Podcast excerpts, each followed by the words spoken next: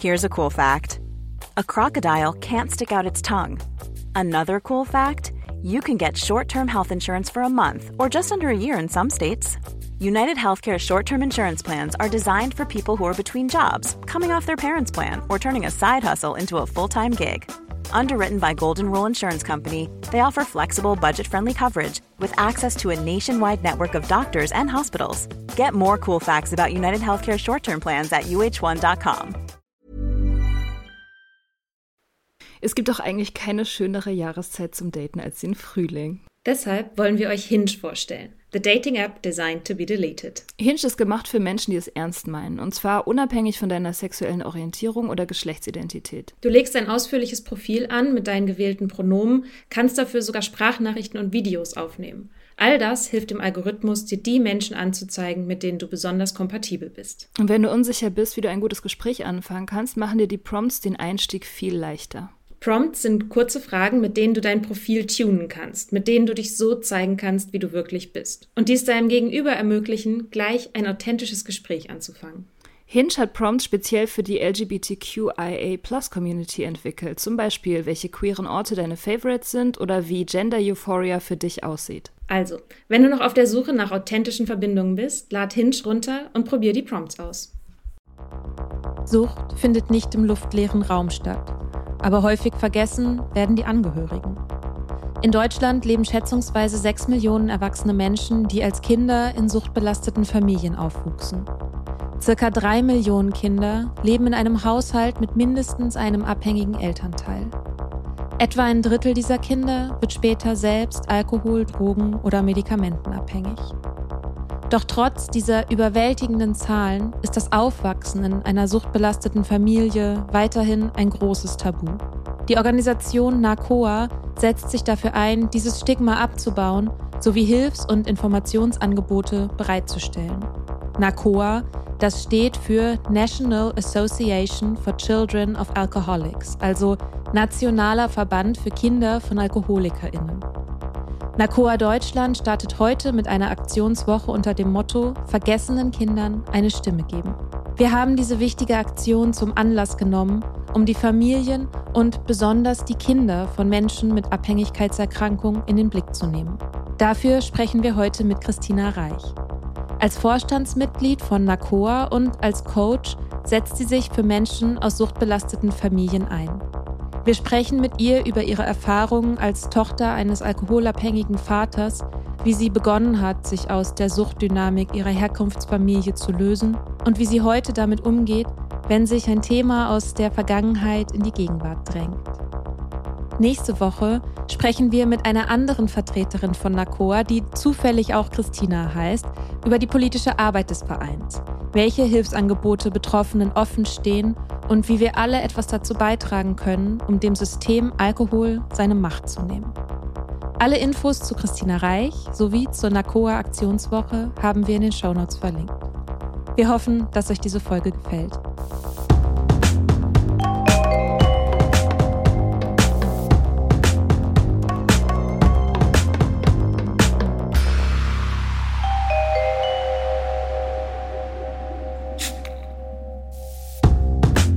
Hallo Christina, wie schön, dass du da bist.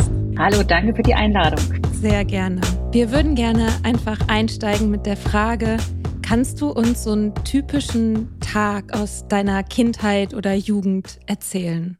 Das ist sehr schwierig zu beantworten, weil der Alkoholismus von meinem Vater natürlich auch ein Weg ist. Und die Tage am Anfang, als ich das gemerkt habe, dass es anders ist bei uns, war einfach, dass er getrunken hat. Und wenn er getrunken hat, war er müde und hat geschlafen. Oder er war einfach nicht äh, für uns da, er war nicht ansprechbar als Vater, als Mensch und hat sich aus der Familie sozusagen entfernt, isoliert.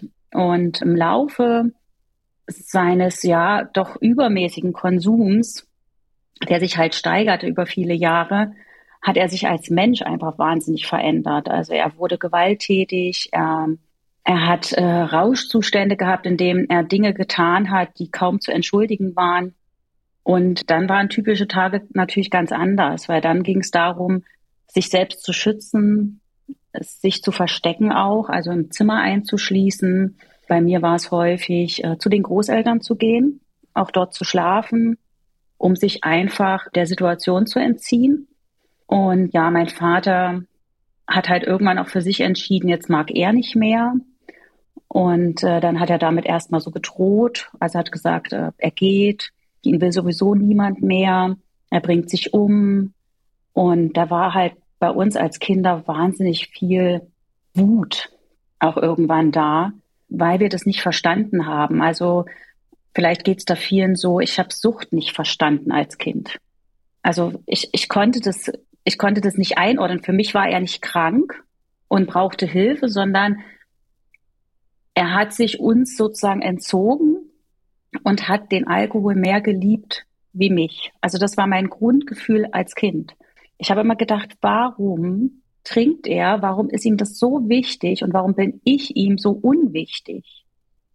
Also das war als Kind, wenn man so sechs, sieben, acht ist, versteht man das einfach nicht. Ich habe das nie erklärt bekommen. Aber du wusstest, dass es der Alkohol ist. Das wusstest du schon. Du wusstest, das Trinken ist irgendwie verantwortlich. Ja, weil er hat sich ja wirklich durch das Trinken, also in seiner ganzen Person so verändert, dass mein, mein toller Papa, und er war ein toller Papa, so wie ich ihn mich erinnere, zurückerinnere als Kind, als er nicht getrunken hat. Ähm, er war Musiker, er war wirklich ein äh, hübscher Mann, er war charmant, liebevoll. Also ich kann mich da an tolle Sachen auch erinnern.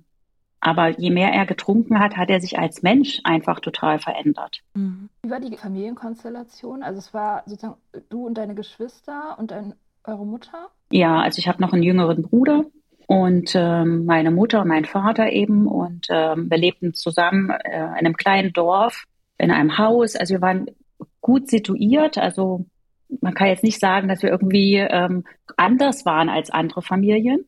Und halt die Großeltern waren direkt mit im Dorf. Also wir waren gut in, integriert, könnte man sagen. Man lebte so in dem Dorf und das war eigentlich alles schön. Und das zu verstehen als Kind, dass ein, ein Mensch, ein Vater das so, ja, fast schon wegwirft, das nicht mehr als schön sieht und nicht als erstrebenswert sieht.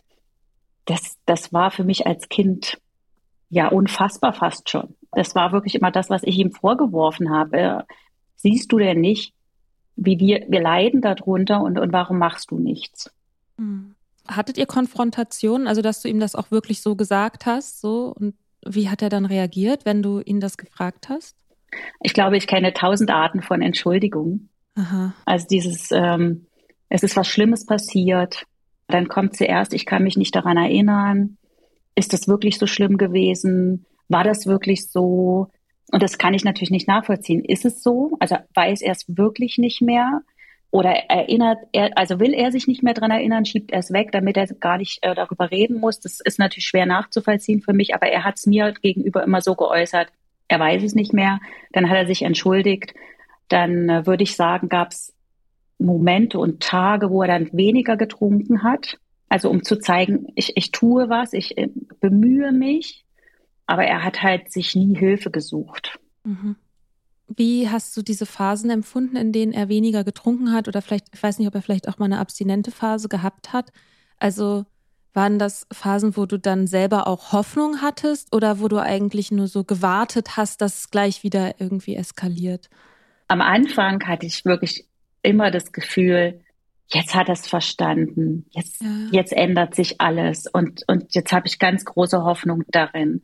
Und diese Phasen, ich trinke weniger, ich trinke gar nichts, waren am Anfang ja auch mehr da und, und länger. Und, und dann hatte man das Gefühl, oh, jetzt, jetzt wird alles wieder gut, jetzt wird alles wieder besser. Und dann wurde man wieder enttäuscht. Und dann ging das ganze Spiel von vorne, es steigerte sich wieder, es gab wieder die Entschuldigung, wieder die Hoffnung. Und je älter ich wurde, umso wütender wurde ich, weil ich einfach gemerkt habe, die Entschuldigung zählen gar nichts, die Hoffnung ist total unnütz, die wird nicht erfüllt. Und dann gab es diese Phase, ähm, wo ich wirklich dachte, er entschuldigt sich, ich habe abgewunken und habe gesagt, ach lass sein, du brauchst mir nicht wieder was erzählen, es, es wird nicht so werden. Und ja, da war ich wirklich, das gab eine Zeit, da war ich extrem wütend. Mhm. War das auch so, also so als Teenager oder wie, wann war das dann? Ja, also so, ich sag mal, ab 12, 13, wo das einfach auch so extrem war mit ihm. Er hat unglaublich viel gedroht mit allem Möglichen und das macht natürlich Angst. Mhm. Es macht Angst und es macht auch so hilflos, weil man einfach nicht weiß, was, was soll man noch tun, was, was soll man sagen, was soll man machen und dann, und das habe ich erst jetzt später verstanden, ich war ihm gegenüber auch abwertend. Also in dem Moment. Also ich habe ihn ja auch abgewertet als Mensch, ne, weil ich ihn dann nur noch so als den Trinker gesehen habe und auch ihm gegenüber so war. Also ne, das, dieses Verhältnis zu ihm hat sich so wahnsinnig verändert. In der Kindheit habe ich das nicht verstanden, aber das äh, kann man als Kind nicht steuern. Ne? Man, man braucht seine Eltern, man braucht seinen Vater und man wünscht sich einfach dieses liebevolle zurück und das ist nicht da. Und dann ähm, macht es einfach traurig und, und wütend. Mhm. Also gab es einen davor? Gab es in deiner Kindheit, in der frühen Kindheit eine Phase, wo er noch nicht abhängig war? Oder war das immer schon? Also soweit ich mich zurückerinnern kann, war das immer so. Meine Mutter würde das auch so sagen. Er hat im Grunde immer getrunken, aber am Anfang halt immer in Phasen. Und später waren es eben keine Phasen mehr, sondern dann hat er immer getrunken. Er brauchte immer Alkohol. Und das sagt vielleicht auch am Ende, sein letzter Alkoholtest war über 3,0 Promille. Da hat man ihn dann den Führerschein mhm. weggenommen. Also er hat sich wirklich ein hohes Pensum antrainiert, will ich es jetzt mal nennen, ähm, weil es einfach über 20 Jahre so ging. Und du in diesem Gefüge, so als, als Kind und als Jugendliche, meinst ja auch gerade, es hat sich mit, auch ein bisschen verändert, wie du so dazu standest. Hat dich irgendwer mal angesprochen, so aus dem Umfeld oder irgendwie mal gesagt, so, hey, wie geht's denn dir mit der Situation? Ist ja schon schwierig oder irgendwas? Nein, gar nicht. Also das ist, ich weiß nicht warum. Also es gab so Aussagen wie jeder hat sein Päckchen zu tragen. Habe ich mal oh. von meiner Oma gehört.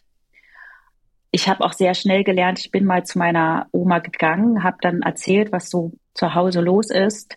Und dann kam ich nach Hause zurück zu meinen Eltern und ich habe sehr schnell von meiner Mutter natürlich ihre Wut zu spüren bekommen, dass es hieß, das erzählt man nicht woanders. Mhm. Also man lernt als Kind sehr schnell, dass man das nicht erzählt. Und ähm, ich glaube schon, dass gerade unsere direkten Nachbarn, unsere Familien, Freunde, aber auch die Schule, die Lehrer schon wussten, was bei uns zu Hause los ist. Aber keiner hat sich getraut, es anzusprechen. Und das ist so wahnsinnig schade, weil wenn wir auch Hilfe bekommen hätten, wäre es einfacher gewesen. Ja, es gibt irgendwie wie so eine Idee davon, dass die, das, was in der Kernfamilie passiert, das ist heilig und privat, da hat man sich nicht einzumischen von mhm. außen, ne? Und das, äh, ja, finde ich immer wieder sehr fraglich, ob das, ob das wirklich so sein muss. Ja, heute zähle ich als unloyal. In deiner Familie auch? Ja, ja. Wie, wie kommt das? Also, weil man das nicht macht. Man redet darüber nicht. Und schon gar mhm. nicht in der Öffentlichkeit und schon gar nicht nach außen. Ich glaube, da ist eine große Angst da, dass man falsch dargestellt wird, dass mit dem Finger auf einem gezeigt wird. Und ich glaube, es hat viel mit Scham zu tun, aber auch mit einem Verständnis von Schuld. Ich glaube, viele sind dann in diesem Bewusstsein, bin ich vielleicht irgendwie schuld, obwohl ich das gar nicht damit meine, sondern mir geht es eher um Verantwortung, also Verantwortung zu übernehmen für die Dinge, die passiert sind. Sie sind passiert. Es hat nichts mit Schuld zu tun, aber es wäre schön, wenn da jeder so seine Verantwortung übernimmt und sagt, das war mein Tat, aus welchen Gründen auch immer, dafür gibt es Gründe, aber wir reden jetzt einfach mal drüber und versuchen das für uns zu klären. Ähm, also deine Mutter hat sozusagen die ganze Zeit, also dieses klassische co-abhängige Verhalten gezeigt, so, ne, dass sie das, dass sie das mitgedeckelt, mitgetragen hat. Und okay. Und wie hat sie mit euch darüber geredet? Also einfach nur, ihr erzählt nichts und aber, also hattet ihr irgendeine Art von Aufklärung von ihr, was Alkoholismus ist? Oder? Ähm, na, nein, also von ihr selber gar nicht. Natürlich das, was man so mit Freunden vielleicht bespricht, äh, wenn man sich mal so ein bisschen traut. Es gab mal eine Situation, ich weiß es nicht mal, wir sind irgendwo lang gefahren, da hing ein Schild von so einer Beratungsstelle und dann, dann hieß es eben, da müsste mein Vater mal hingehen. Und das war so der Moment, wo ich dachte, okay, sie, also sie, sie hat ein Verständnis dafür oder sie weiß, ne, da bräuchte man Hilfe und er müsste da hingehen, aber das war so eine ganz kurze Sequenz und dann war es das eben wieder. Also ich, ich empfand, und das klingt wirklich jetzt böse, ich empfand meinen Vater irgendwann wirklich als den Säufer als Kind, weil ich eben nicht wusste, dass es eine Krankheit ist und dass ähm, er das natürlich nicht böswillig macht und nicht, weil er nicht willensstark ist oder weil er keinen Charakter hat. Aber es gab einfach Zeiten, wo ich das so abgespeichert habe und so gesehen habe und so mir das auch aus dem Umfeld ja gespiegelt wurde mit Sätzen, der säuft doch. So. Und natürlich darf man nicht vergessen, ich bin jetzt 45. Na, zu was für einer Zeit war das? Äh, dass das heute sicherlich oft schon anders ist, aber ich glaube, da ist noch immer noch ein sehr großes Unverständnis da. Mhm. Warum sich dann auch eine ganze Familie keine Hilfe sucht, weil dieses Bild immer so in den Köpfen ist. Mhm. Ja, und ich denke auch, dass eine Sache, die also ist ja uns auch wichtig, jetzt so mit dem Podcast zum Beispiel, dass man so darstellt, dass Sucht ist immer ein System. Also so, es ist ein System innerhalb der abhängigen Person ist ein System, das darum herum ist und es ist ein gesellschaftliches System. Und man hat diese ganzen Ebenen, die miteinander im Zusammenspiel sind. Und das ist natürlich, also auch als Kind, das ist ja eine unlösbare Situation. Also weil man ja selber genau in diesem System drin ist. Und ich stelle mir das aber auch sehr, sehr schwierig vor, dann später da rauszukommen, also das, also aus dem System auszusteigen, weil Systeme wollen sich ja immer selbst erhalten. Die sind ja lange eingeübt. Das sind ja geölte Maschinerien. Und da würde mich interessieren, ob du vielleicht ein Beispiel hast von einer Sache, wo du sagen würdest, das hast, da hast du als Kind oder als Jugendliche vielleicht in diesem System so eine Rolle gespielt und ähm, wie du etwas daran verändert hast an deiner eigenen Rolle. Ja, also ich habe ja in, also ich habe in meiner Familie jetzt so eine Rolle übernommen. Ich war immer die Verantwortung verantwortungsvolle. Ich habe die Dinge geregelt, gemacht. Ich habe das Telefon in die Hand genommen. Ich habe einen Brief geschrieben. Ja, ich war auch die ältere von den Geschwistern und ich habe die Dinge einfach geregelt. Und das hängt mir natürlich nach einfach. Also ich bin bis heute jemand, der ganz schwer Dinge abgeben kann, der ganz schwer aus diesem System, aus dieser Rolle überhaupt rauskommt, Dinge abzugeben, jemand anderes zu vertrauen, dass es auch trotzdem gut wird. Also all diese Themen die nimmt man mit, ob man, also ich bin weggezogen, ne? also ob man jetzt so eine Distanz dazwischen bringt oder nicht. Das, was man da so erlernt hat, macht man weiter. Und es braucht einfach meiner Ansicht nach total viel Zeit und immer auch dieses Verständnis der eigenen Rolle. Wann bin ich jetzt wieder in der kindlichen Rolle und komme da nicht raus? Und wann bin ich aber im Erwachsenen Ich und sage so, jetzt stopp hier. Das war mal gut, das hat mich gut geschützt, das hat mich zum Überleben in so einen Modus gebracht des Überlebens, ist okay. Aber jetzt, heute, hier darf es auch eine andere Entscheidung geben. Und das mache ich eigentlich tagtäglich fast schon immer wieder zu überlegen, wo stehe ich gerade, wo bin ich gerade und bin ich wirklich im Erwachsenen-Ich. Also man rutscht mhm. immer wieder in diese mechanischen Dinge, die ablaufen, rutscht man rein. Und das ist ganz schwer, da rauszukommen. Gerade, also bei mir ist es so Beziehung, ne? Also Beziehung ist so ein Thema, wenn man das so erlernt hat, wie Beziehungen so sind, also in einem äh, Familiensystem mit Sucht, dann ist es wahnsinnig schwer, sich davon loszulösen, also komplett frei zu sein davon. Wie sind denn Beziehungen in einem Familiensystem mit Sucht? Naja, also also Co-Abhängigkeit ist auch so ein schwieriges Wording, finde ich. Also so schwierig. Entschuldigung, ich finde das, ich habe, also ich, ich denke da schon so lange drüber nach und lese mhm. so viel Zeug und trotzdem, ich verstehe es immer noch nicht so richtig, was Co-Abhängigkeit ganz genau ist und wie, wie man das erkennt und wie sich das alles bemerkbar machen kann. So, ich finde es krass schwer. Und ich finde es auch schwierig, dass das irgendwie auch wieder so eine komische Schuld den Angehörigen so zuschiebt, ne? So als ob, öh, du stützt das Suchtsystem. Ja, du bist in einer unmöglichen Situation. Ja, also das Wort Co-Abhängigkeit, also wenn ich selber zu mir sage, ich habe eine kindliche Co-Abhängigkeit entwickelt und die natürlich mitgenommen ins Erwachsenenalter, dann sage ich das aus meiner Sicht und ich darf das sagen, weil ich es sage über mich selbst. Okay. Wenn es von außen so gesagt wird, hat man immer so einen ganz kurzen Moment, wo man zusammenzuckt und dann dieses Schuldempfinden hat und denkt, ja, aber ich konnte ja nichts dafür. Was hätte ich denn tun sollen? Ich, ich habe einfach nur funktioniert. Ich habe überlebt. Ich habe die Dinge getan, die getan werden müssen. Also ich war eben der Retter. Ich war eben der Helfer. Ob jetzt von meiner Mutter manchmal, ob jetzt von meinem Vater, von meinem Bruder. Also ich habe diese Rolle einfach gespielt und übernommen, damit das ganze Familiensystem funktioniert. So. Und das hat meine Mutter in ihrer Form der Co-Abhängigkeit ja auch getan. Also meine Mutter war jemand, die hat unglaublich viel gearbeitet, weil irgendwann natürlich finanzielle Probleme dazu kamen, als mein Vater seine Arbeit verloren hat. Also hat sie noch einen Job angenommen. Also sie hat einfach weiter funktioniert, funktioniert, funktioniert und hat eine Rolle eingenommen, die von außen betrachtet sicherlich an vielen Stellen möge sie falsch gewesen sein. Jemand anders hätte anders gehandelt, mag alles sein. Aber sie war in dieser Situation, sie konnte sich nicht selber da raushelfen. Also das war einfach ein Problem für sie. Also hat sie funktioniert und hat dieses ganze System am Leben gehalten.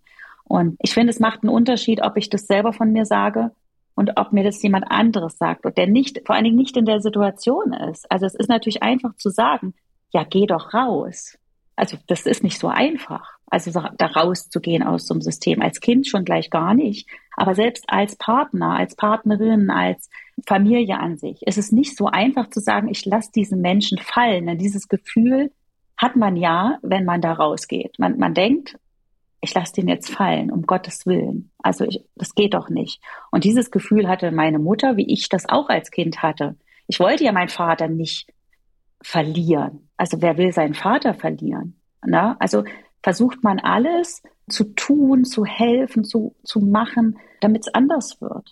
Mhm. Also ich glaube, da darf es keinen Vorwurf geben, da, da gibt es keine Schuld. Aber das ist gerade ja sehr, sehr schwierig. Ja, mhm. es ist halt wirklich ein Überlebensding. Das fühlt sich an wie ein, also gegen jeden Instinkt zu handeln. So jemanden zu verlassen. Also meine, mein Vater war ja auch abhängig. Meine Mutter hat ihn verlassen. Da war ich sechs wegen des Trinkens. Also ich, ich rechne ihr das immer noch super hoch an. Ich, ich bin wahnsinnig dankbar, dass sie das gemacht hat. Ich weiß, es ist nicht selbstverständlich, aber die, sie hat sich damit wirklich auch selber schwer traumatisiert. Also das war echt eine schwere, sehr schwere Entscheidung für sie. Und das ist halt, es fühlt sich halt wirklich existenziell an auch diese Gruppendynamik zu verlassen. Das ist ja die Zugehörigkeit. Ja. Man verlässt so die Zugehörigkeit und ja. Ja, und dieses, ich, ich empfinde das wirklich als, ich lasse diesen Menschen fallen. Ich überlasse ihm seinem Schicksal, sich selbst. Natürlich weiß ich, er, nur er kann es ändern. Das weiß ich aus der rationalen Ebene. Aber das Emotionale, wenn man so verbunden ist wie in der Familie, ist eben einfach was anderes. Mhm. Ja, das ist halt auch eine eigene Kapitulation. Ne? Also diese Kapitulation, die wir kennen vom, von unserem eigenen Trinken, das ist eigentlich genau das Gleiche. Und das kann man auch durch Denken nicht herbeiführen. Also nicht wirklich. Das ist eine, eine, eine ganzheitlichere, viel komplexere Sache. Ich weiß nicht, ob es genau das Gleiche ist, weil ich finde immer, also bei uns wir haben ja sozusagen die einfache Karte gehabt. Das, was es loszulassen galt, war die Substanz. Und wenn man in einem Gefüge ist mit einer abhängigen Person, dann ist das, was man loslassen muss, ja ein Stück weit irgendwie der Mensch. Und eine Substanz loszulassen und Menschen loszulassen, ist ja irgendwie nochmal was sehr anderes, weil ja auch die Dynamik ja auch weitergeht. Das würde mich nämlich jetzt auch interessieren, wie das bei dir war. Du hast ja auch von Loyalität gesprochen und du sprichst jetzt öffentlich darüber und wie das angefangen hat, dass du ja, angefangen hast, darüber zu sprechen und vielleicht auch zu merken, so, es ist irgendwie nicht ganz, das, was hier abgeht, das ist irgendwie nicht okay, so. Ähm, und wie dann auch Reaktionen darauf waren. So, das würde mich interessieren, wie du angefangen hast, dich da rauszubewegen. Also ich habe mit ähm, 16 für mich entschieden, ich pack das alles in die Schublade, mach zu und mich betrifft das nicht mehr. Das war erstmal so der mhm. erste Gedankengang und dachte, ach, das klappt schon. Aha. Und das hat mich natürlich eingeholt. Und ich habe mit 24 dann die erste Therapie gemacht, so Verhaltenstherapie. Und das war schon der erste sehr schwierige Akt, weil ich im Grunde ja nicht krank bin. Also ich, na, ich, ich habe einfach Auffälligkeiten, würde ich sie mal nennen.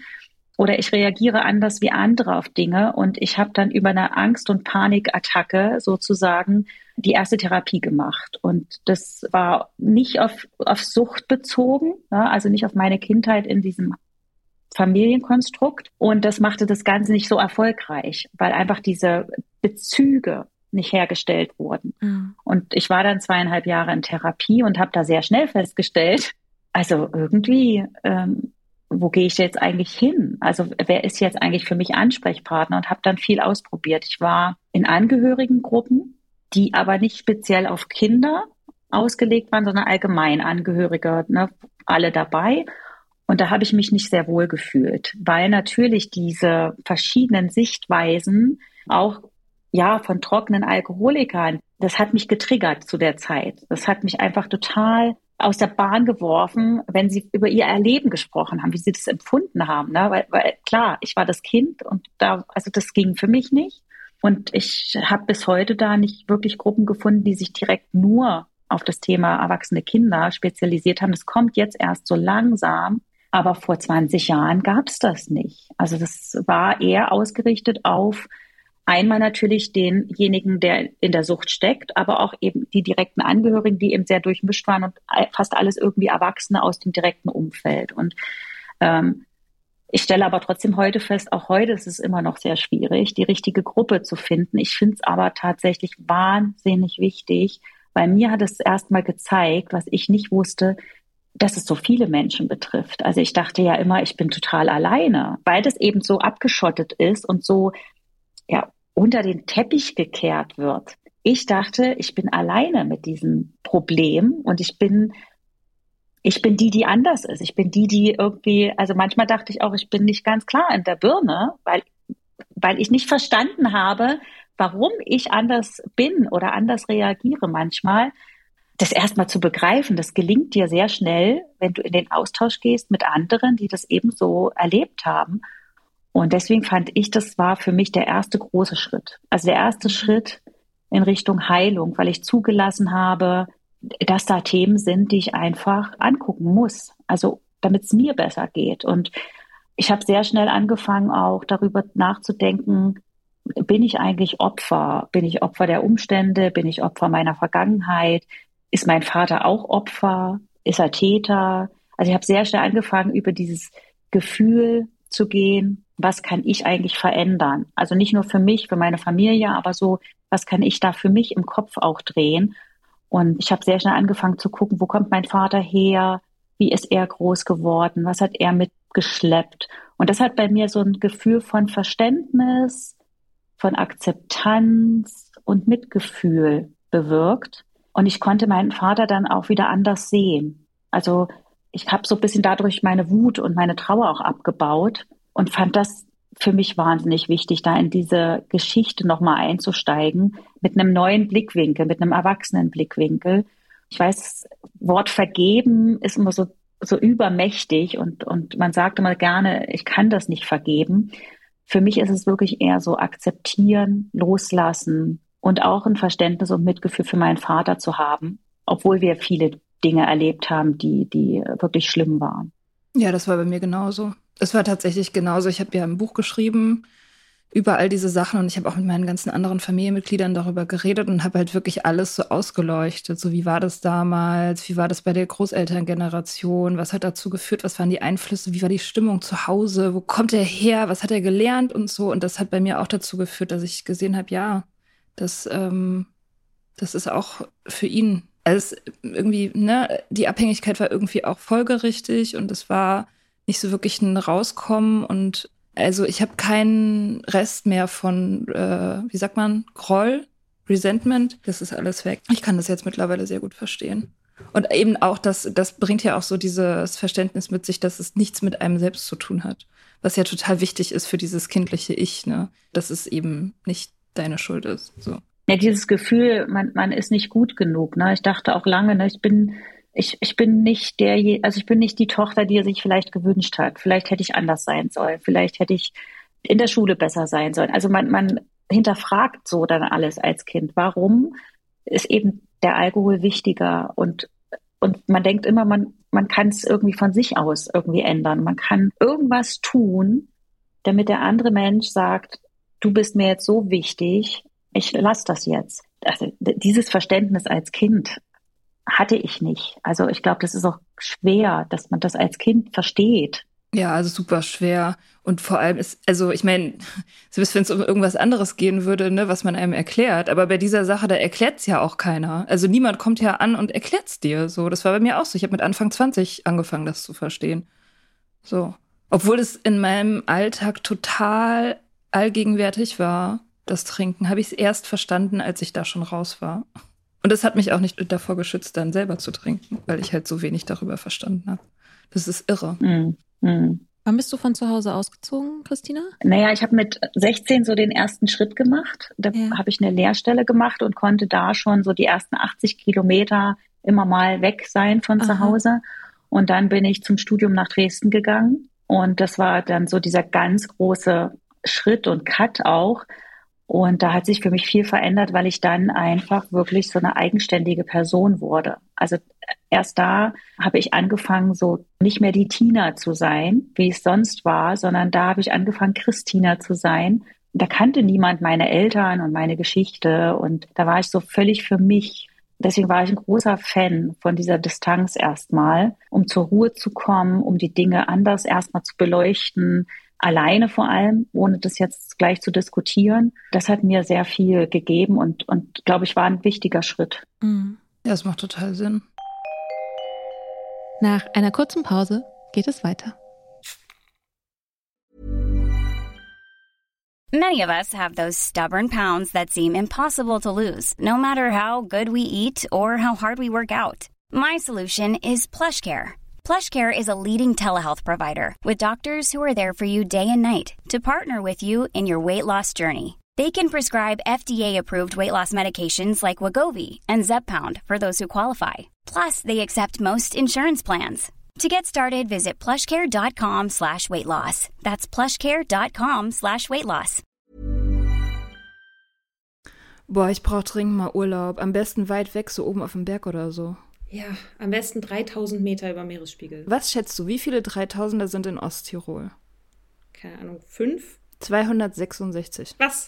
Wenn du also mal Bock auf richtigen Sport hast, kannst du in Osttirol richtig gut klettern, Mountainbiken oder weitwandern. Ich bin da eher so Team Selfcare, also Yoga auf dem Berg machen, irgendwo in unverbrauchter Natur, frische Luft atmen und Abendsterne angucken ohne Lichtverschmutzung. Hm, das geht in Osttirol auch. Die Region vermeidet bewusst den Massentourismus, Bonus, sondern fördert authentische Erlebnisse für alle, die es ursprünglich mögen und sich auf das Wesentliche besinnen wollen. Falls du ein bisschen was brauchst, um den Puls höher zu treiben, kannst du auch beim Dolomitenmann mitmachen oder den höchsten Berg Österreichs bezwingen und beim Glockner Ultra Trail mitmachen. Boah, da würde ich maximal zugucken. Ich bin dann ja eher so bei der Kulinarik. Aber das geht in Osttirol in den 22 ausgezeichneten Restaurants auch. Osttirol ist, wo die Freiheit auf den Berg trifft. Mehr über seine raue Natur und die spannenden Events findest du auf www.osttirol.com. Und wie hat dich das dann eingeholt? Wie kam das dann zurück?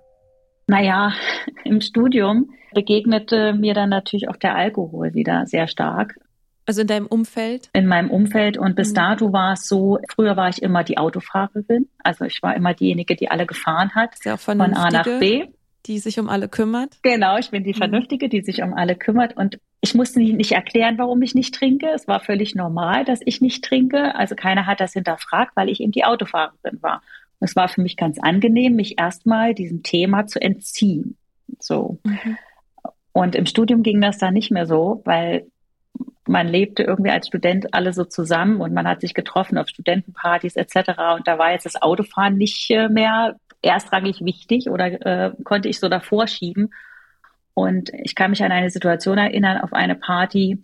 Ähm, es kam jemand so von hinten an mich ran und das Gesicht neben mir und hauchte, also wollte was erzählen und hauchte mir sozusagen diesen Alkoholatem ähm, so an die Seite und das ohne, dass ich das jetzt, ne, er kam von hinten, ich, ich sah das alles nicht es, und es war wie so ein Flashback. Also es war wie so ein Bam, es war da. Mhm. Und ich drehe mich um und ich habe dem eine gescheuert. ich, ich, Ja, ich kann, also das war, das ging in Sekunden, ne? das, das passierte irgendwie in Sekunden und ich dachte nur, was, was, was war das? Was ist jetzt hier los? Also das war wie so ein, also wie ein Hammerschlag fast schon. Mhm. So nach dem Motto, also wach mal auf, so einfach ist es nicht. Und äh, erst da habe ich eigentlich realisiert, so richtig realisiert, wie, wie sehr mich das verändert hat oder wie sehr mich das geprägt hat und was ich da eigentlich für ein Päckchen mitbekommen habe. Und dann, ja, sind es wirklich sehr viele Beziehungssituationen. Ich habe mir sehr ungesunde Beziehungen immer wieder gesucht, natürlich als Spiegel dessen, wie ich es einfach erlebt habe. Und ich habe das am Anfang wirklich nicht verstanden, dass ich mir diese unsicheren Beziehungen natürlich suche, weil ich sie genau so erlebt habe. Und das hat einfach eine Zeit lang gebraucht. Und ähm, Heute ist es sicherlich anders, aber es sind sehr viele Jahre, die ich schon daran arbeite. Mhm. Wie arbeitet man an sowas? Ja, ich würde es auch gerne. Ich möchte die Antwort, weil ich habe es immer noch nicht verstanden. Ich, ich suche also, immer noch diese Beziehung. Also, weil ich glaube, das eine ist ja so dieser Teil, so ein Stück weit eine Akzeptanz oder ein Verständnis zu finden für die Art und Weise, wie man aufgewachsen ist, vielleicht da an der Stelle auch vielleicht einen Abstand zu bekommen und mehr vom erwachsenen Ich auszuhandeln, weniger im kindlichen Überlebenskampf. Und dann gibt's ja aber auch die Sachen, wo man vielleicht nicht so genau weiß, was ist denn jetzt Charakter, was ist denn jetzt Prägung, was gehört zu mir, was gehört nicht zu mir. Ist mein Männergeschmack vielleicht einfach so, dass ich für immer verdammt bin, äh, mir Typen zu suchen, die unzuverlässig und problematisch sind? Also so, das ist ja total schwer, das auseinanderzudröseln. Ja, also vielleicht machen wir es mal am Thema Beziehung. Wie gesagt, ich habe immer so sehr ja, ungesunde, ähm, unsichere Beziehungen mir gesucht. Ja, un, unbewusst, bewusst, keine Ahnung. Ich weiß es gar nicht so genau. Ne? Und dann habe ich wirklich mich hingesetzt und habe mal einfach aufgeschrieben, okay, was, was gefällt mir an der Beziehung und was gefällt mir nicht an der Beziehung. Ich habe das einfach wie eine Pro- und Kontraliste gemacht. Und da habe ich festgestellt, dass meine Form von Sicherheit, also was ich als vermeintliche Sicherheit verstehe, eigentlich unsicher ist. Also ich, das klingt ein bisschen paradox, ne? Aber ich habe ja in meiner Familie eine Art von Sicherheit, eine Art von Familie erlebt, die für mich erstmal sicher war. Ich wusste immer, was passiert, ich wusste, was kommt. Ich wusste, wenn mein Vater so ist, wird das passieren, dann machst du das. Also so, es war eine Art von Sicherheit und es klingt total paradox. Und das habe ich genau so wieder gesucht, weil das meine Form von Sicherheit war. Und das war so der erste Aha-Moment zu verstehen, dass ich das Wort Sicherheit und sichere Beziehung neu definieren muss. Und das hat, also ich will nicht sagen Jahre, aber das schreckt vielleicht jetzt ab, aber es hat wirklich lange gedauert. Ähm, was hast du vorher als Sicherheit definiert und was würdest du jetzt als Sicherheit definieren? Also ich habe zum Beispiel typischerweise Männer getroffen, die zum Beispiel gesagt haben, also so richtig was Festes will ich nicht. Und ähm, eine Fernbeziehung war immer dabei, also immer ne, ein gewisser Abstand, immer eine mhm. Fernbeziehung. Und irgendwann habe ich dann zwar gesagt, ich will das jetzt aber anders, aber ich hatte es mir ja vorher so ausgesucht. Auch so ganz typisch ne, ältere Männer, die gesagt haben, ich will keine Kinder mehr, weil ich im Kopf hatte, ich kann eh keine gute Mutter werden. Also es bedingt ja immer das eine, das andere. Ne? Mhm. Und irgendwann habe ich halt wirklich darüber angefangen nachzudenken, was mache ich da eigentlich? Was suche ich mir da eigentlich? Und ist es wirklich das, was ich will? Denn irgendwann an, an jedem Punkt dieser Beziehung habe ich ja gedacht, nee, so will ich es ja eigentlich gar nicht. Mhm. Also gesucht habe ich sie mhm. mir zwar erstmal so, fand das auch ganz toll. Und dann irgendwann stellte ich fest, nee, also so ganz okay ist das jetzt doch nicht für mich. Und an dem Punkt habe ich angefangen, einfach aufzuschreiben. Einfach immer wieder aufzuschreiben, was wünsche ich mir wirklich? Wirklich? Und will ich das so oder so? Also ich habe angefangen, das wirklich wie so eine Pro- und Kontraliste mir zu erarbeiten und wie so ein Bild zu bauen. Nicht perfekten Mann klingt jetzt natürlich Quatsch, ne? aber von dem, wie ich mir Beziehung vorstelle. Mhm. Und vielleicht, um das nochmal konkret zu machen, ich habe, seit ich 18 bin, habe ich keine Regel gehabt. Weil in meinem Kopf immer drin war, ich werde nicht Mutter, ich kann keine Mutter sein, ich habe die Vorbilder nicht, ich weiß gar nicht, wie Familie funktioniert, so, das will ich eigentlich gar nicht. Es war in meinem Kopf. Was ich nicht verstanden habe, dass natürlich mein Körper das auch gespiegelt hat. Und dann hieß es sehr früh, ach, du kannst die Kinder kriegen, also von Frauenärzten etc. Mhm. Und äh, meine erste Tochter ist geboren, da war ich 32. Nach Kinderwunschbehandlung etc. etc. etc.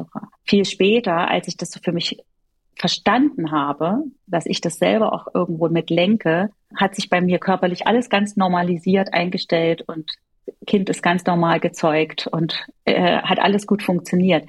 Ich will nur damit sagen, diese, diese Mechanismen, die wir uns, also die, die ich mir da so selber auch im Kopf verankert hatte, die ich abgespeichert hatte über die vielen Jahre, die beeinflussen uns auf so vielen Ebenen.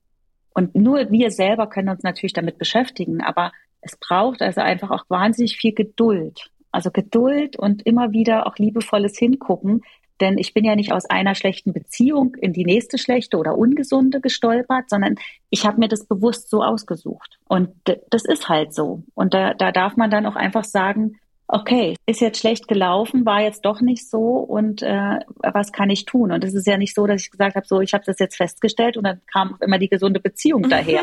Also so ist es eben auch leider nicht. Also ja, das wäre schön. Äh, das hatte ich, das habe ich eine Weile gemacht. Ich habe wirklich gedacht, so, ich habe es jetzt gehackt und so total ja. überzeugt davon.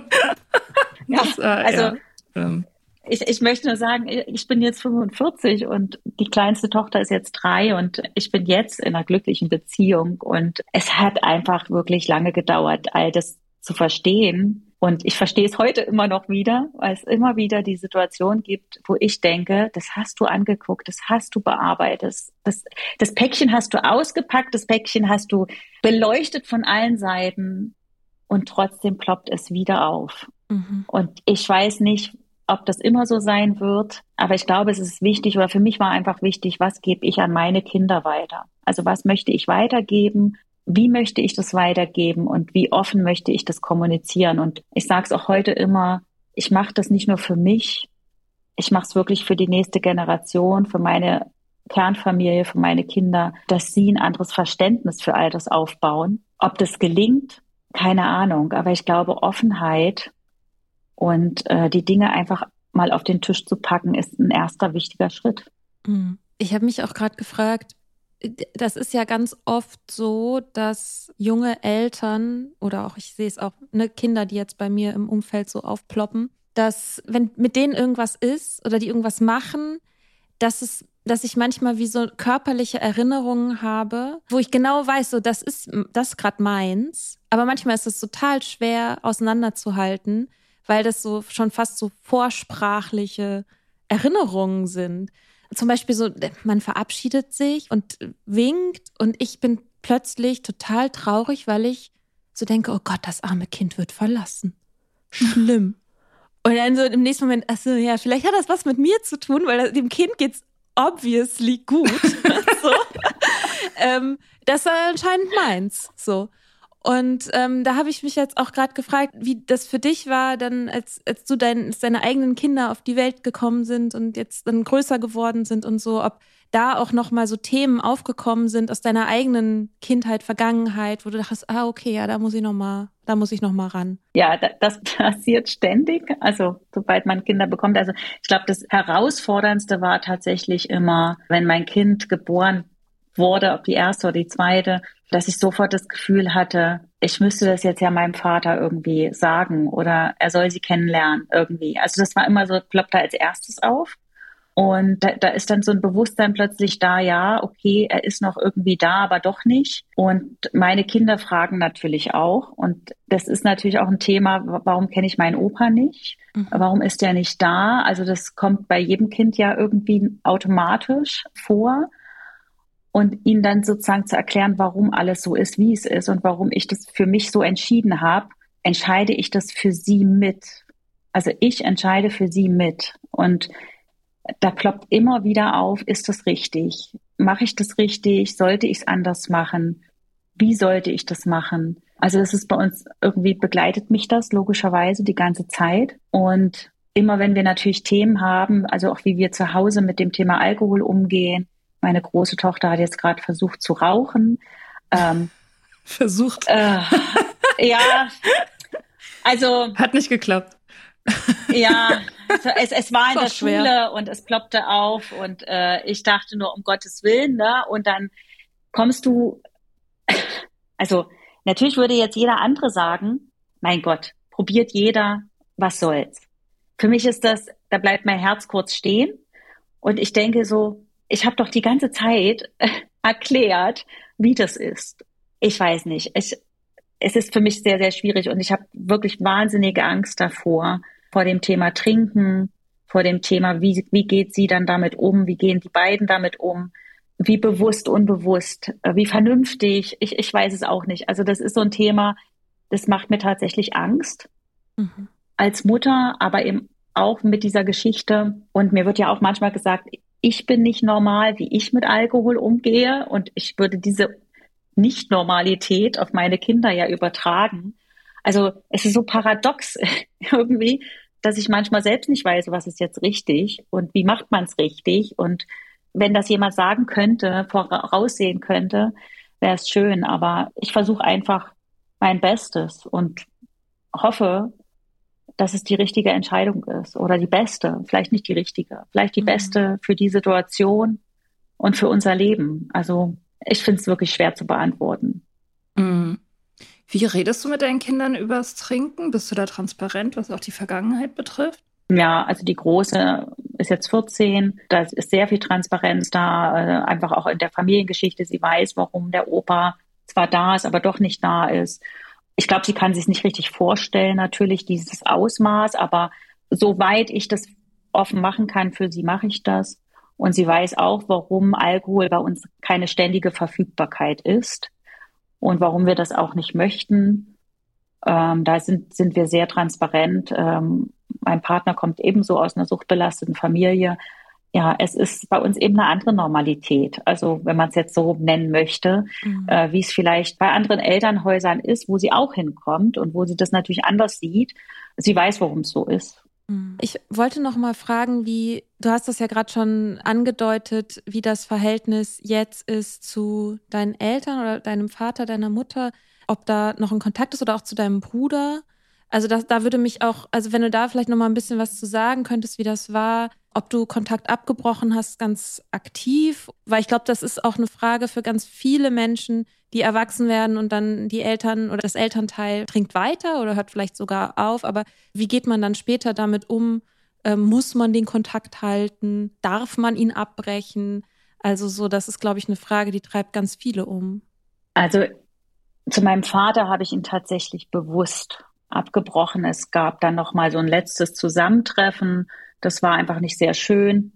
Wir sind nach langen Monaten des Nichtsehens das äh, erste Mal, also ich und mein Bruder sind zu ihm hingefahren und ja, er hatte halt getrunken und also es war einfach kein schönes Miteinander.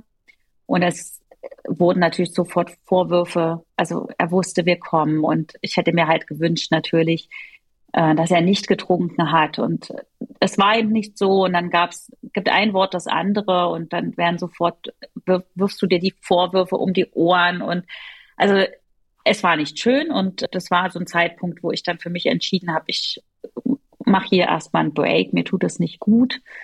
Ich kann das auch gar nicht mit angucken, wie er sich selber so zugrunde richtet. Das war auch schwer auszuhalten, muss man einfach sagen, weil der Verfall, der körperliche Verfall und der Verfall des Menschen. Man, man guckt von außen zu und kann nicht helfen. Und also es ist wirklich schwer, äh, das zu akzeptieren und auszuhalten. Und heute, äh, ja, liegt er in einem Heim. Also er hatte Schlaganfall, Herzinfarkt, also alle möglichen Magendurchbruch. Also er hatte ganz viele Folgeerkrankungen. Und das letzte Mal, da lag er sehr lange in seiner Wohnung, ich glaube drei Tage, ehe man ihn gefunden hat. Und dementsprechend ist sein Zustand dann danach so schlecht gewesen, dass er nicht mehr ja, allein leben kann. Und er ist jetzt in einem Pflegeheim. Auch dahin habe ich keinen Kontakt. Also außer natürlich, was diesen Gesundheitszustand angeht. Ähm, er hat sich so selbst aufgegeben. Für ihn wäre es besser gewesen, sagt er so zumindest, man hätte ihn nicht gefunden. Also er hat so mit, mit seinem Leben, glaube ich, abgeschlossen innerlich und so ist natürlich dann auch seine Heilungschancen. Wenn man nicht mag, wenn man nicht will, dann ähm, ja, dann, dann vegetiert man vielleicht mehr oder weniger vor sich hin und wartet auf die Dinge, die da kommen. Und das ist einfach kein schöner Anblick und den möchte ich auch den Kindern nicht zumuten. Also haben wir sehr viele Jahre, also über 20 Jahre keinen Kontakt mehr. Das heißt, ob jetzt die Hochzeit, die Kinder, äh, all diese ganzen Dinge sind sozusagen bei ihm nie angekommen, außer durch Fotos. Und ähm, ich würde sagen, ich habe einen großen Trauerprozess lange vorher schon abgehalten, als ich den Kontakt abgebrochen habe. Ich glaube, das war da schon so, dass, dass ich ja diesen Menschen, den ich geliebt habe, diesen Menschen als Vater, den ich noch kennengelernt habe, schon lange vorher verloren habe an die Sucht. Und das macht so eine Art Trauerprozess, auch wenn der Mensch noch lebt, würde ich mhm. sagen, dass mich das heute gar nicht mehr so berührt. Und das klingt hart, ich weiß das. Aber mich berührt das heute, sein Zustand oder sein, ja, also es berührt mich nicht vielleicht so schlimm, wie es sollte oder wie von außen dann gesagt wird, das ist doch aber dein Vater und du musst doch und geh doch noch mal hin und er würde sich freuen. Und die Überlegung gibt es tatsächlich immer mal wieder in Wallungen, dass ich denke, gehe ich noch mal hin, versuche noch mal in der Form, wie es jetzt möglich ist, ein Gespräch zu führen, würde ihm das was bringen, würde ihm leichter ums Herz werden, wenn ich noch mal den Weg zu ihm finde. Also die Überlegung gibt's immer mal wieder. Also das, ähm, man ist Tochter, man bleibt Tochter, egal was da vorgefallen ist. Und das bewegt. Und ich weiß gar nicht, was passieren würde, wenn ich das machen würde, wie er reagieren würde. Von außen wird mir immer gesagt, er würde sich freuen. Aber tatsächlich bin ich da noch nicht zu einem endgültigen Schluss gekommen. Und zu meiner Mutter mh, mm, ist es, glaube ich, auch keine einfache Beziehung, weil da muss ich vielleicht auch ehrlich zu mir sein.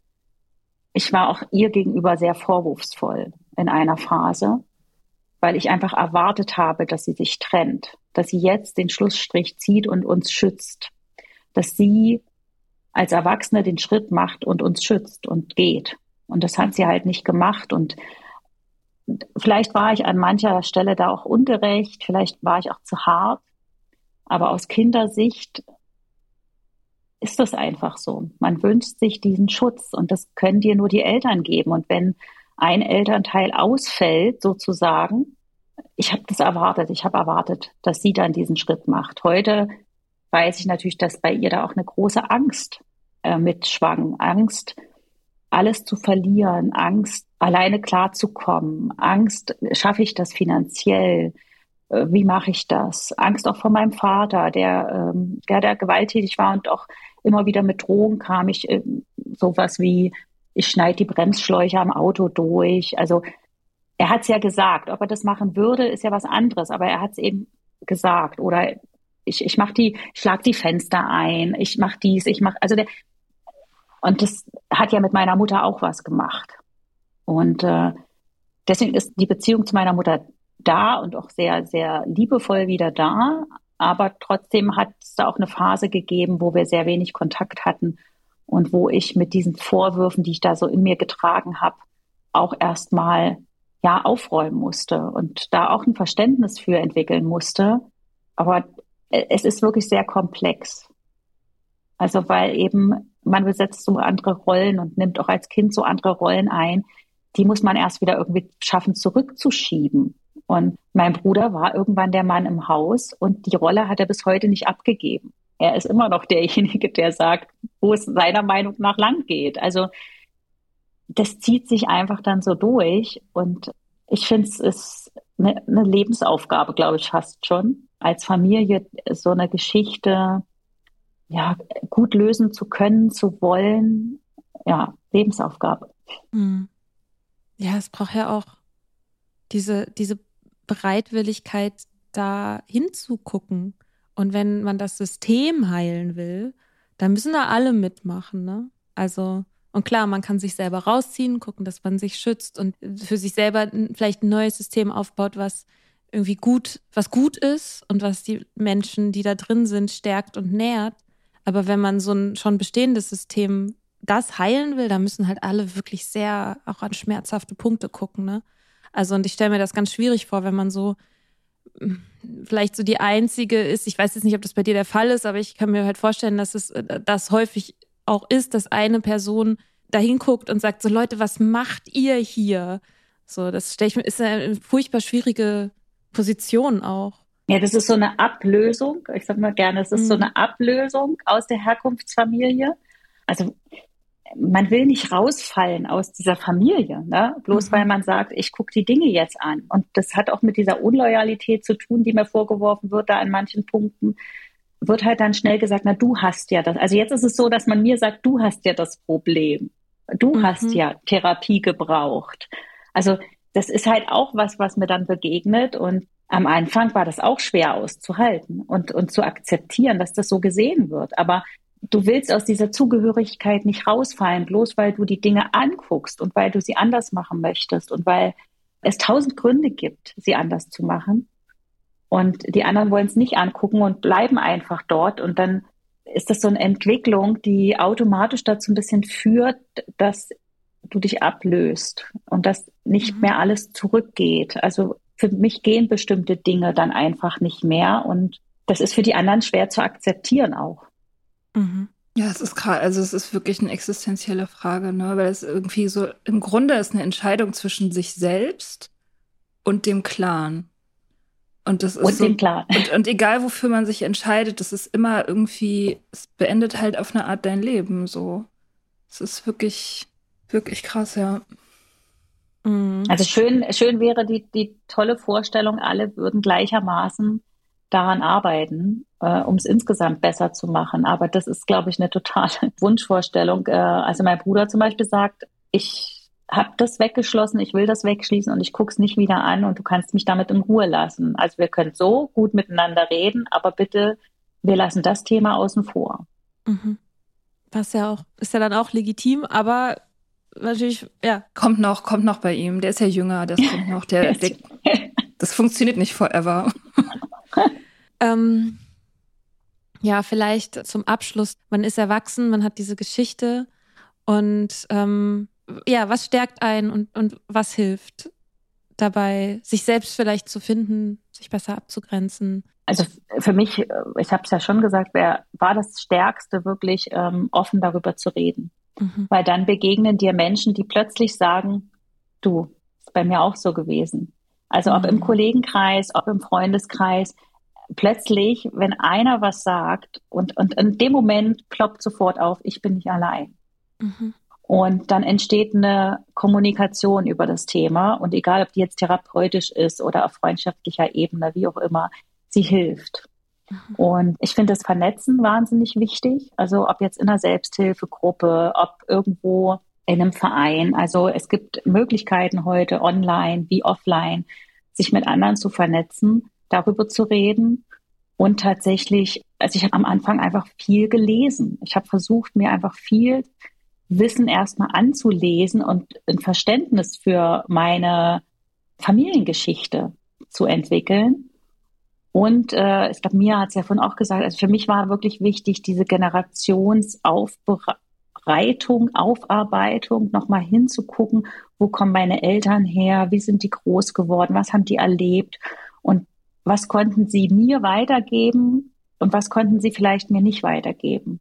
Und dann zu gucken, okay, was habe ich nicht gut äh, mitbekommen, aber was möchte ich in meinem Leben haben? Also was ist mir als Mensch wichtig? Und mir hat tatsächlich eine gewisse Distanz sehr geholfen am Anfang, wirklich für mich allein erstmal zu gucken, ohne dass ich das jemandem sage, was will ich eigentlich im Leben? Unabhängig eben von der Herkunftsfamilie. Und ich glaube, das ist so ein Punkt, wenn man in der Familie lebt, sehr nah miteinander lebt, ist das wahnsinnig schwierig. Wenn man so wie ich wegzieht, hat man, hm, glaube ich, eine bessere Chance dazu. Deswegen bin ich da sehr froh, dass ich den Schritt damals gemacht habe. Hast du einen Buchtipp? Ein oder zwei oder drei? Was dir gerade so spontan ist jetzt so total spontane Frage, so wenn nicht, macht nichts. Damit müsste ich jetzt mal darüber gehen, an das Bücherregal. Ich habe sehr viel spirituelle Bücher gelesen, mhm. einfach für mein eigenes Verständnis. Aber es gibt tatsächlich ein Buch, das, da sind halt viele Erfahrungsberichte drin von anderen. Also ich habe dann gemerkt, ich ticke nicht alleine so. Mhm. Also das war ähm, für mich, glaube ich, auch nochmal ganz wichtig. Ich bin mit meinen Themen nicht alleine. Also die mhm. haben ganz viele andere genauso. Und ähm, das war, finde ich, ganz wichtig. Jetzt sehr viele Bücher. ja, habe ich tatsächlich. Und, und, da steht, und da steht jetzt, ja, ja, ach, da, und da steht noch was davor und wie das so ist, weißt du. Aber ich wollte zumindest mal die für mich, für mich wichtigsten Bücher, Vater, ah. Mutter, Sucht, mhm fand ich sehr gut, aber auch äh, vererbtes Schicksal mhm. fand ich sehr gut. Und was ich in, also weil mir das Thema Verbindung, Vergebung so wichtig ist, da mache ich tatsächlich ganz viel über die Klopftechnik und das mhm. Ho'oponopono. Also das ist eher so was Spirituelles. Mhm. Da geht es so ein bisschen um die Familiengeschichte und das zu verstehen. Okay. Ja, die äh, Bücher verlinken wir einfach alle nochmal in den Show Notes. mhm. mit den Titeln, so als mögliche Anlaufpunkte für HörerInnen, die sich so damit anfangen wollen, auseinanderzusetzen. Ach, da ist noch ein, noch eins? Ja, das ist, das ist auch noch ganz gut, finde ich, so um die Kindheit betrogen. Ja, weil, weil einem ja viel fehlt auch, ne, in der Kindheit. Ja. Was man eben äh, nicht erlebt hat oder eben anders erlebt hat. Mhm. Ja, in dem Titel steckt schon ganz viel drin, ne? Ja. Ja. Christina, vielen, vielen Dank für dieses Gespräch. Ja, das war toll. Vielen Dank. Und ähm, ja, wir verlinken alles. Also auch deinen Instagram-Account zum Beispiel verlinken wir auch nochmal. Und ja, total toll, dass du da warst. Und auch, genau, es ist ja anlässlich der Aktionswoche von NACOA. Ja, danke auch für eure Arbeit dort. Ja, danke euch, dass ich hier sein durfte. Sehr gerne. Dann ja. schönen Sonntag. Schönen Sonntag.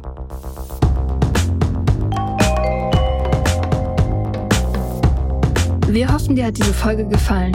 Wenn du mit Soda Club up to date bleiben willst, dann kannst du das auf sodaclub.com. Dort findest du nicht nur alle Podcast-Folgen, sondern auch das Soda Mag, Magazin für Unabhängigkeit. Wenn du Steady-Mitglied wirst, kannst du unsere Arbeit unterstützen und bekommst noch dazu unseren Newsletter voller geiler Bonusinhalte. Schreib uns für Feedback, Fragen und Themenvorschläge. Wir lesen alles.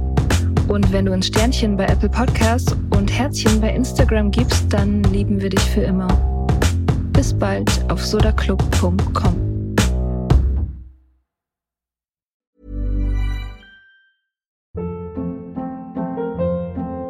Hold up. What was that? Boring. No flavor. That was as bad as those leftovers you ate all week. Kiki Palmer here, and it's time to say hello to something fresh and guilt-free. Hello Fresh. Jazz up dinner with pecan-crusted chicken or garlic butter shrimp scampi. Now that's music to my mouth. Hello Fresh. Let's get this dinner party started. Discover all the delicious possibilities at hellofresh.com.